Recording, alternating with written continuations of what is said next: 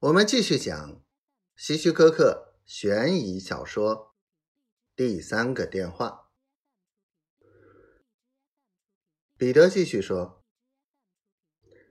今天上午十点半，我们接到了第二个恐吓电话。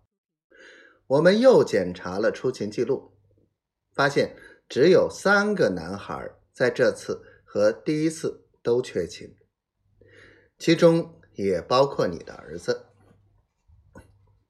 贝恩斯说：“那也不能证明就是我儿子打的。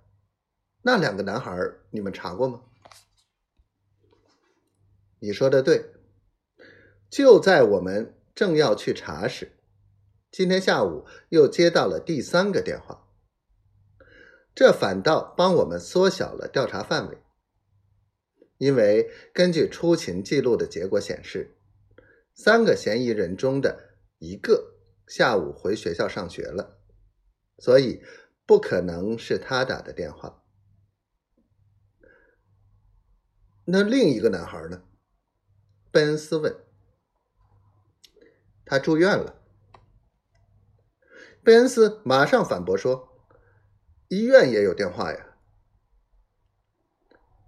彼得早料到他有如此反应，微微一笑，说道：“那孩子上个周末和他父母到其他州去玩时，得了猩红热。他住在当地的医院里，距离这儿有五百英里。而我们接到的几个恐吓电话全是当地的号码，所以他也被排除了。”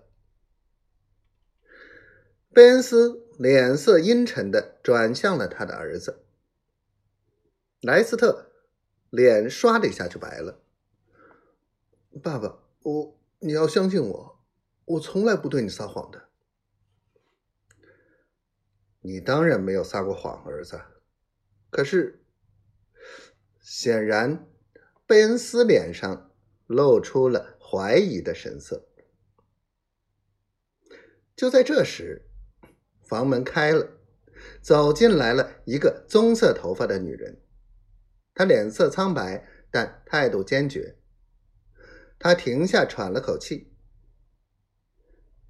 警察先生，今天我刚去超市买了点东西，其他时间我都待在家里，所以我知道莱斯特的行踪。